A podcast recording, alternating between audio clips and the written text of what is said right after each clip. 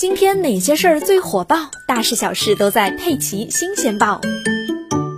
十二月一日，杭州海关所属温州海关在用海关工作犬对入境邮件进行例行查验时，工作犬突然在其中一件邮包旁边停留，提示邮包可疑。该邮包申报品名为玩具，但是海关官员开查检查后却发现邮包内装有许多透明的塑料小盒，而盒子里竟然装着活体角蛙，共计五十个。角蛙是全世界最普遍的宠物蛙，也有不少人称之为招财蛙。主要分布在阿根廷、乌拉圭大草原地带以及巴西等地区。角蛙的亚种至少有六种之多，其中最常见的是中角蛙，而最昂贵的属于亚马逊角蛙，又称为霸王角蛙，身价高达几千元人民币。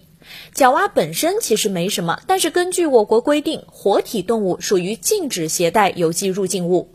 目前，这五十只活体角蛙已经被海关截留，做进一步处理了。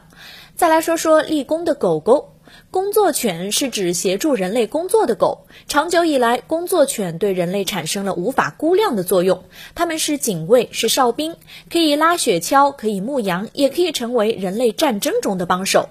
随着历史的发展，工作犬的角色范围也越来越广泛。它们不仅仅是警卫守护犬，用于保护主人的生命和财产，还可以成为军犬、警犬、导盲犬、搜毒犬、搜爆犬、雪橇犬、救护犬等等。而这次立功的呢，就是海关工作犬。